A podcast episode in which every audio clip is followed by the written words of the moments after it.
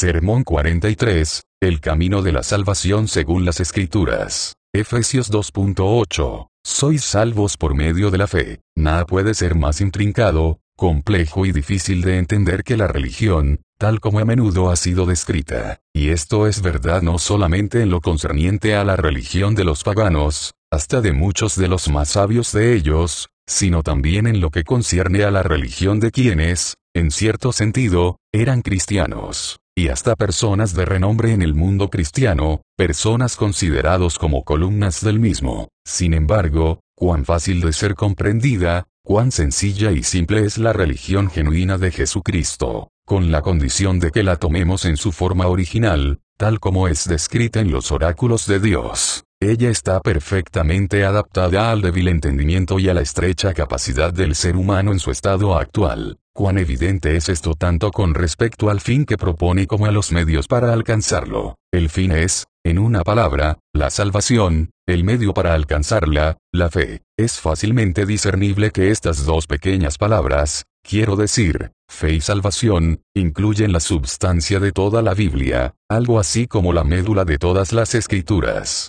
Por eso, mucho más hemos de tener todo el cuidado posible en evitar todo error al respecto, y de formarnos un juicio verdadero y exacto acerca de la una y la otra. Investiguemos entonces seriamente, qué es la salvación, qué es la fe mediante la cual somos salvados, y cómo somos salvados por ella, primeramente preguntemos, ¿qué es la salvación? La salvación de la cual aquí se habla no es lo que frecuentemente se entiende por esta palabra, ir al cielo, la felicidad eterna. No es que el alma vaya al paraíso, denominado el seno de Abraham por nuestro Señor. No se trata de una bendición que se halla del otro lado de la muerte o, como decimos comúnmente, en el otro mundo. Las mismas palabras del texto lo expresan de modo incuestionable, sois salvos. No se trata de algo a distancia, es algo presente, una bendición de la cual, mediante la misericordia gratuita de Dios, Estás en posesión ahora. Las palabras pueden traducirse con la misma corrección como, habéis sido salvados. De manera que la salvación de la cual aquí se habla puede extenderse a toda la obra de Dios, desde el primer alborear de la gracia en el alma hasta que es consumada en la gloria. Si tomamos esto en su máxima extensión, habrá de incluir todo lo que es realizado en el alma por lo que frecuentemente se llama conciencia natural, o más apropiadamente, gracia anticipante,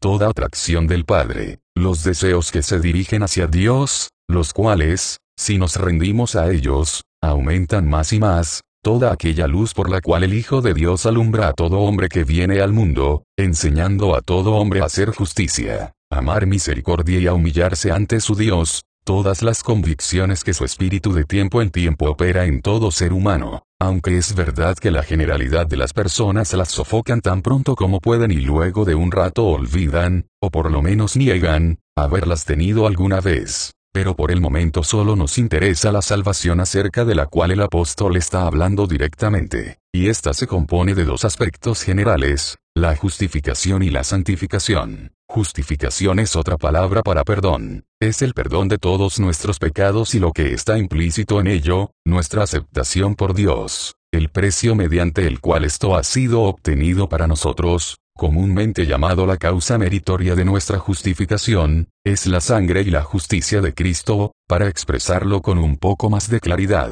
Todo lo que Cristo ha hecho y padecido por nosotros hasta que derramó su vida por los transgresores. Los efectos inmediatos de la justificación son, que tenemos la paz de Dios, la paz que sobrepasa todo entendimiento, y que nos gloriamos en la esperanza de la gloria de Dios, con gozo inefable y glorioso. Y en el mismo momento en que somos justificados, sí, en el mismo momento, comienza la santificación. En ese instante nacemos de nuevo, nacemos de arriba, nacemos del Espíritu. Es un cambio real, así como también relativo. Somos renovados interiormente por el poder de Dios. Sentimos que el amor de Dios ha sido derramado en nuestros corazones por el Espíritu Santo que nos fue dado, produciendo amor a todo el género humano, y más especialmente a los hijos de Dios, expulsando el amor al mundo, el amor al placer, al ocio, a los honores, al dinero, juntamente con el orgullo, la ira, el egocentrismo, y toda otra mala tendencia, en una palabra, cambiando la mente terrenal, sensual, diabólica por el sentir que hubo en Cristo Jesús. Cuán naturalmente aquellos que experimentan semejante cambio se imaginan que todo pecado ha terminado, que ha sido totalmente desarraigado de su corazón y que ya no tiene ninguna cabida en él. Cuán fácilmente sacan esta conclusión, no siento en mí ningún pecado, por lo tanto, no tengo ninguno, no perturba, por lo tanto no existe, no tiene movimiento, por lo tanto no tiene realidad,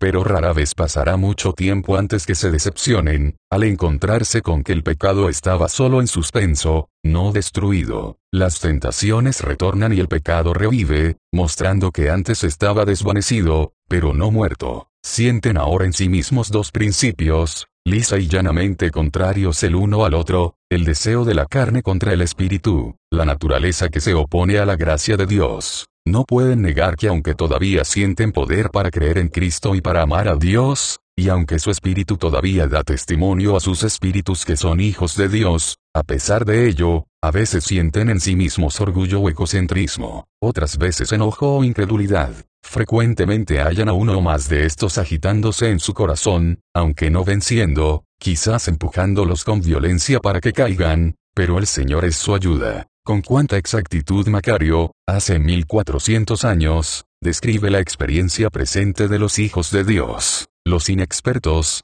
cuando opera la gracia, se imaginan al momento que no tienen más pecado, mientras que los prudentes no pueden negar que aún los que tienen la gracia de Dios pueden volver a ser perturbados porque hemos tenido muchas veces ejemplos de algunos entre los hermanos que han experimentado tal gracia como para afirmar que ya no hay pecado en ellos. Y, sin embargo, después de todo, cuando pensaban que estaban totalmente libres de él, la corrupción que acechaba en su interior se agitó nuevamente y estuvieron muy cerca de quemarse, desde el momento de nuestro nuevo nacimiento tiene lugar la obra gradual de santificación. Somos capacitados por el Espíritu a hacer morir las obras de la carne, de nuestra mala naturaleza, y en cuanto estamos más y más muertos al pecado, estamos más y más vivos para Dios. Avanzamos de gracia en gracia, en tanto somos cuidadosos para abstenernos de toda especie de mal, y somos celosos de buenas obras, según tenemos oportunidad hacemos bien a todos, mientras andamos irreprensibles en todas las ordenanzas del Señor, y de esta manera le adoramos en espíritu y en verdad, mientras llevamos nuestra cruz y nos negamos todo placer que no nos conduzca a Dios. Así es que esperamos la santificación completa, una plena salvación de nuestros pecados, del orgullo, la autoafirmación, la ira, la incredulidad, o, como lo expresa el apóstol, vamos adelante a la perfección. Pero ¿qué es la perfección? La palabra tiene varios significados,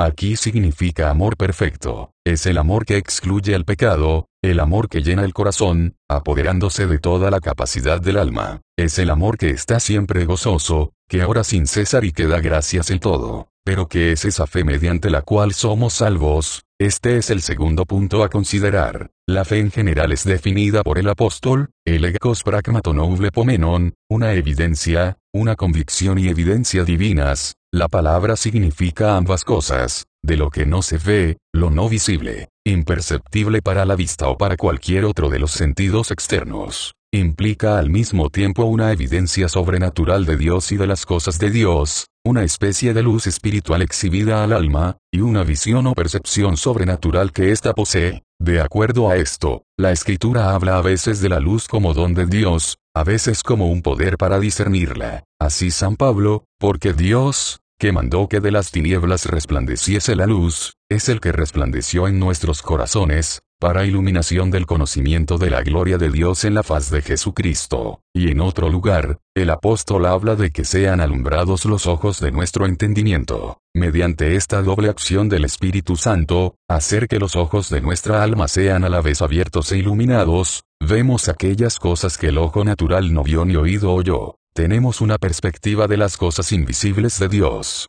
Vemos el mundo espiritual que nos rodea por completo, pero que nuestras facultades no perciben más que si no existiera, y vemos el mundo eterno, que atraviesa el velo que pende entre el tiempo y la eternidad. Las nubes y la oscuridad no lo cubren más, sino que ya vemos la gloria venidera que ha de manifestarse. Tomando la palabra en un sentido más particular, la fe es una evidencia divina y una convicción, no solo de que Dios estaba en Cristo, reconciliando consigo al mundo, sino también de que Cristo me amó y se entregó a sí mismo por mí. Es por esta fe, sea que la designemos como la esencia, o más bien como una propiedad de la misma, que recibimos al Señor Jesucristo, que lo recibimos en todos sus oficios, como nuestro profeta, sacerdote y rey. Es así que Él nos ha sido hecho por Dios sabiduría, justificación, santificación y redención. Pero, ¿es esta una fe de seguridad o una fe de adhesión? La escritura no menciona tal distinción. El apóstol dice, hay una fe, una misma esperanza de nuestra vocación, una fe cristiana, que salva, así como hay un Señor en quien creemos, y un Dios y Padre de todos nosotros. Y ciertamente, esta fe implica necesariamente una seguridad,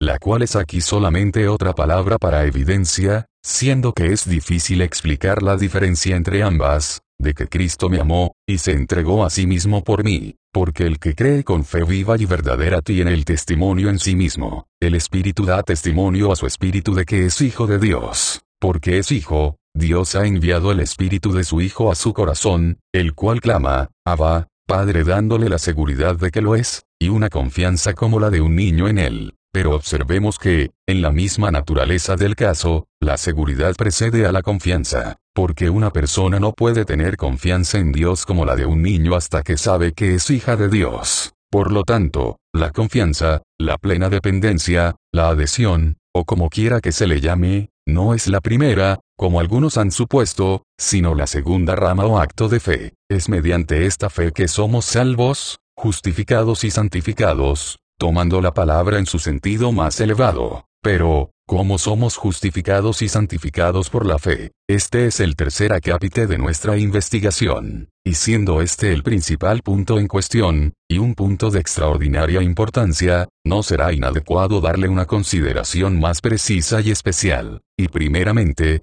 ¿cómo somos justificados por la fe? ¿En qué sentido esto ha de entenderse? Respondo, la fe es la condición, y la única condición, de la justificación. Es la condición, nadie es justificado sino quien cree, sin fe, ninguna persona es justificada. Y es la única condición, ella sola es suficiente para la justificación. Todo el que cree es justificado, así tenga cualquier otra cosa o no la tenga. En otras palabras, nadie es justificado hasta que cree, toda persona cuando cree es justificada. Pero, ¿acaso Dios no nos ordena también arrepentirnos, y también hacer frutos dignos de arrepentimiento, y dejar de hacer lo malo y aprender a hacer el bien? ¿Y no son ambas cosas de máxima necesidad? ¿Y no es cierto que en tanto descuidamos voluntariamente una u otra de ellas no podemos razonablemente esperar para nada que seamos justificados? Pero si esto es así, ¿cómo puede decirse que la fe es la única condición de la justificación? Indudablemente, Dios nos ordena tanto arrepentirnos como producir frutos dignos del arrepentimiento, lo cual, si voluntariamente lo descuidamos, hace que no podamos razonablemente ser justificados.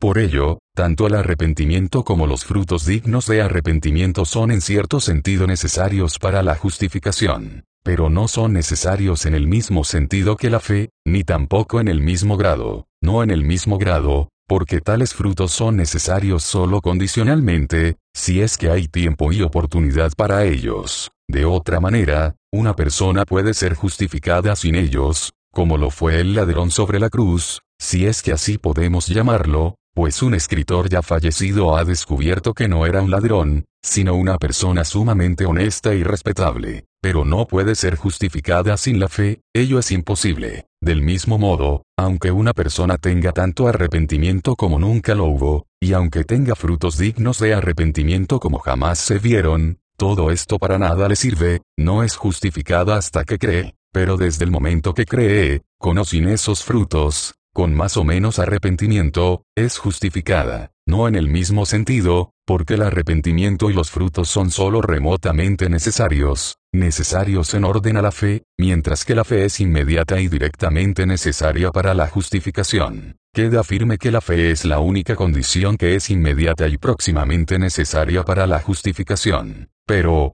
¿Crees tú que somos santificados por la fe? Sabemos que crees que somos justificados por la fe, pero no crees, y de acuerdo con ello enseñas, que somos santificados por nuestras obras así se ha dicho rotunda y vehementemente durante estos últimos 25 años. pero yo constantemente he declarado exactamente lo contrario, y ello en todas las maneras. Tanto en público como en privado he testificado continuamente que somos santificados, así como también justificados, por la fe, y ciertamente, una de esas grandes verdades sobradamente ilustra a la otra. Exactamente como somos justificados por la fe, así también somos santificados por la fe. La fe es la condición, y la única condición de la santificación, tal como lo es de la justificación. Es la condición, nadie es santificado, excepto quien cree, sin fe ninguna persona es santificada, y es la única condición, ella sola es suficiente para la santificación. Todo el que cree es santificado, así tenga cualquier otra cosa o no la tenga. En otras palabras, ninguna persona es santificada hasta que cree, toda persona cuando cree es santificada. Pero, no hay un arrepentimiento consiguiente, así como hay un arrepentimiento previo,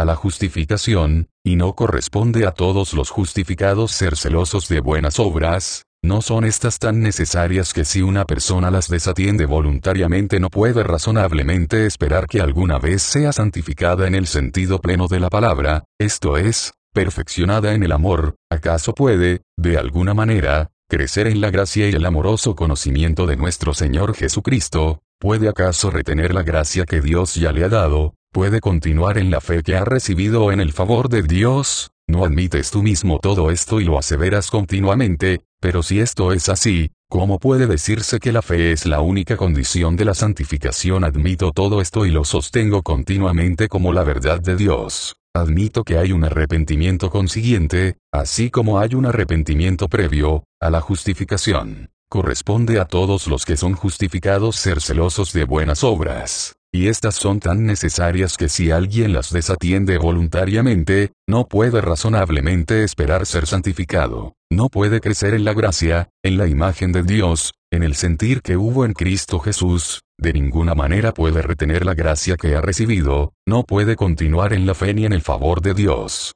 ¿Qué conclusión podemos obtener de esto? Pues que tanto el arrepentimiento, correctamente entendido, y la práctica de todas las buenas obras, las obras piadosas, como también las obras de misericordia, ahora llamadas así apropiadamente, dado que surgen de la fe, son en cierto sentido necesarios para la santificación. Digo arrepentimiento correctamente entendido, pues este no debe confundirse con el arrepentimiento previo. El arrepentimiento consiguiente a la justificación es ampliamente diferente del que la antecede. Ahora no incluye culpa, ni sentimiento de condenación, ni conciencia de la ira de Dios no supone ninguna duda del favor de Dios, ni ningún temor que lleva en sí castigo. Es exactamente una convicción, operada por el Espíritu Santo, del pecado que aún permanece en nuestro corazón, del fronema sarcos, los designios de la carne, que todavía permanece, como dice nuestra iglesia, aún en aquellos que son regenerados, aunque ya no reine más, y ya no tenga dominio sobre ellos.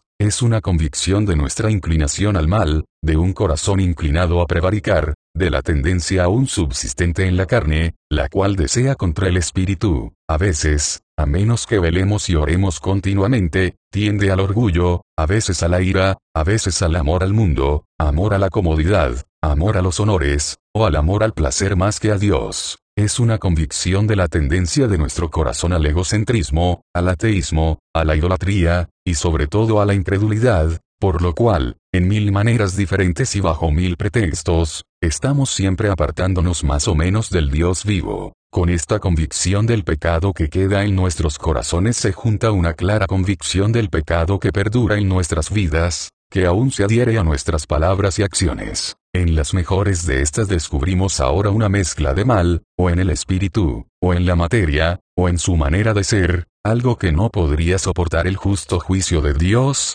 si él mirare a los pecados, donde menos lo sospechábamos, hallamos una mancha de orgullo o de egocentrismo, de incredulidad o de idolatría, de manera que ahora nos sentimos más avergonzados de nuestros mejores deberes que antes de nuestros peores pecados. Y por lo tanto no podemos menos que sentir que estos están tan lejos de tener algo meritorio en ellos, sí, tan lejos de ser capaces de permanecer ante la vista de la justicia divina, que por ellos también seríamos culpables ante Dios si no fuese por la sangre del pacto. La experiencia muestra que junto con esta convicción del pecado que permanece en nuestros corazones y se adhiere a todas nuestras palabras y acciones, así como con la culpa en la cual incurriríamos si no fuésemos continuamente rociados con la sangre expiatoria, algo más está incluido en este arrepentimiento, esto es, una convicción de nuestra vulnerabilidad, de nuestra total incapacidad para pensar solo un buen pensamiento, o de albergar solo un buen deseo, y mucho más de decir solo una palabra correcta, o de llevar a cabo una sola buena acción, a no ser mediante esta gracia libre y todopoderosa, que primero nos previene, y luego nos acompaña en todo momento. Pero, ¿cuáles son esas buenas obras cuya práctica tú afirmas que es necesaria para la santificación primeramente, obras de piedad, tales como la oración pública, la oración en familia, y la oración privada, recibir la cena del Señor, escudriñar las escrituras escuchando,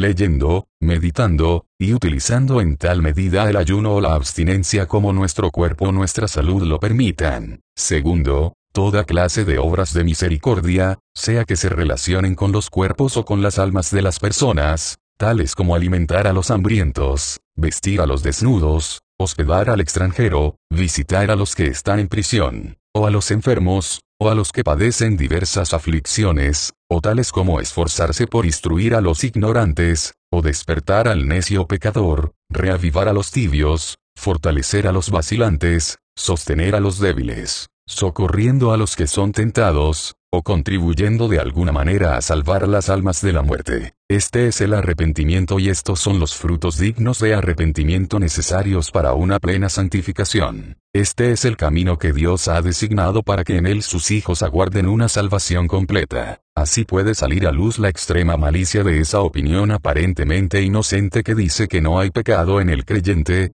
todo pecado es destruido, raíz y ramas. En el instante en que la persona es justificada, impidiendo totalmente tal arrepentimiento, se bloquea de hecho el camino a la santificación. No hay lugar para el arrepentimiento en quien cree que no hay pecado ni en su vida ni en su corazón. Por consecuencia, no hay lugar para ser perfeccionado en amor, para lo cual tal arrepentimiento es absolutamente necesario. Por lo tanto, puede parecer que no hay posible peligro en esperar así la plena salvación, porque supongamos que estamos equivocados, Supongamos que tal bendición nunca fue ni puede ser alcanzada, aún así no perdemos nada. Pero la expectativa misma aviva en nosotros el uso de todos los talentos que Dios nos ha dado, más aún, a mejorarlos a todos, de modo que cuando venga nuestro Señor, reciba lo que es suyo con los intereses. Pero volvamos al tema, aunque se admita que tanto este arrepentimiento como sus frutos son necesarios para la salvación plena, sin embargo no son necesarios en el mismo sentido que la fe o en el mismo grado, no en el mismo grado, porque esos frutos son solo necesarios condicionalmente, si es que hay tiempo y oportunidad para ellos. En otras palabras, la persona puede ser santificada sin ellos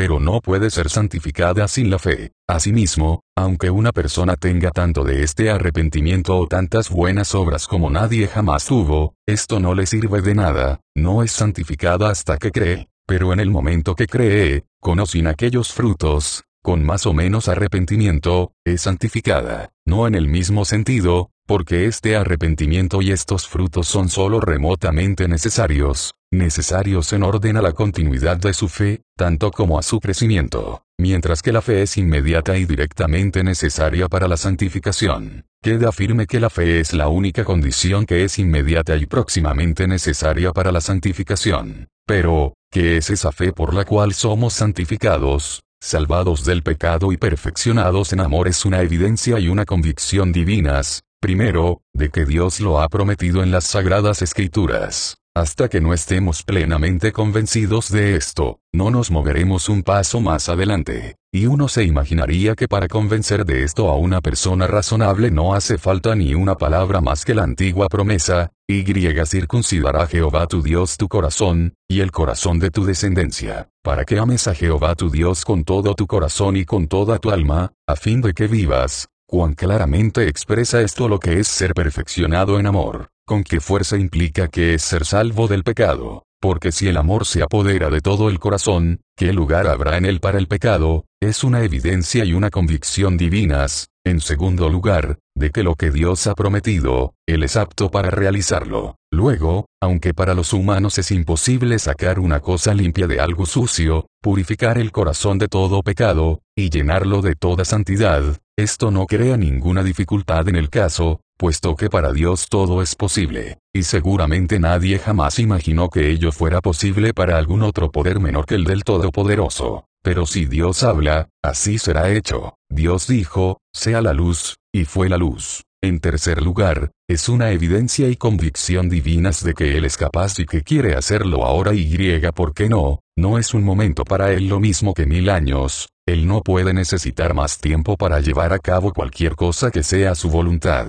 No puede necesitar o esperar algo más de dignidad o aptitud en las personas que se complace en honrar. Por tanto, Podemos decir osadamente, en cualquier momento, hoy es el día de salvación, si oyereis hoy su voz, no endurezcáis vuestros corazones, he aquí, todo está dispuesto, venid a las bodas, a esta confianza, en que Dios tiene tanto la capacidad como la voluntad de santificarnos ahora, debe agregarse una cosa más, una evidencia y convicción divinas de que lo hace, en ese momento ya está hecho. Dios dice en lo más profundo del alma, conforme a tu fe te sea hecho. Entonces, el alma está purificada de toda mancha de pecado, está limpia de toda maldad. Entonces, el creyente experimenta el significado profundo de aquellas solemnes palabras, si andamos en luz, como Él está en luz, tenemos comunión unos con otros, y la sangre de Jesucristo su Hijo nos limpia de todo pecado. Pero efectúa Dios esta gran obra en el alma gradual o instantáneamente quizás en algunos puede ser llevada a cabo gradualmente, no advierte en el momento preciso en que el pecado deja de ser. Pero es infinitamente deseable, si así fuese la voluntad de Dios, que se realice instantáneamente, que el Señor destruya el pecado por el aliento de su boca, en un momento, en un abrir y cerrar de ojos y generalmente así lo hace, de lo cual concretamente hay suficiente evidencia como para satisfacer a cualquier persona con prejuicios. Tú, por lo tanto, espérala en todo momento, espérala en la manera antes descrita, en todas esas obras buenas para las cuales has sido creado de nuevo en Cristo Jesús. Entonces no hay peligro, no serás peor si es que no mejoras por causa de tal expectativa, porque aunque te decepcionaras de tu esperanza, aún así no perderías nada. Pero no te has de decepcionar de tu esperanza, vendrá, y no tardará. Por lo tanto, espérala cada día, cada hora, cada momento. Porque no en esta hora, en este momento, por cierto, puedes esperarla ahora, si crees que es por la fe, y por esta señal puedes saber con seguridad si la buscas por la fe o por las obras. Si por las obras,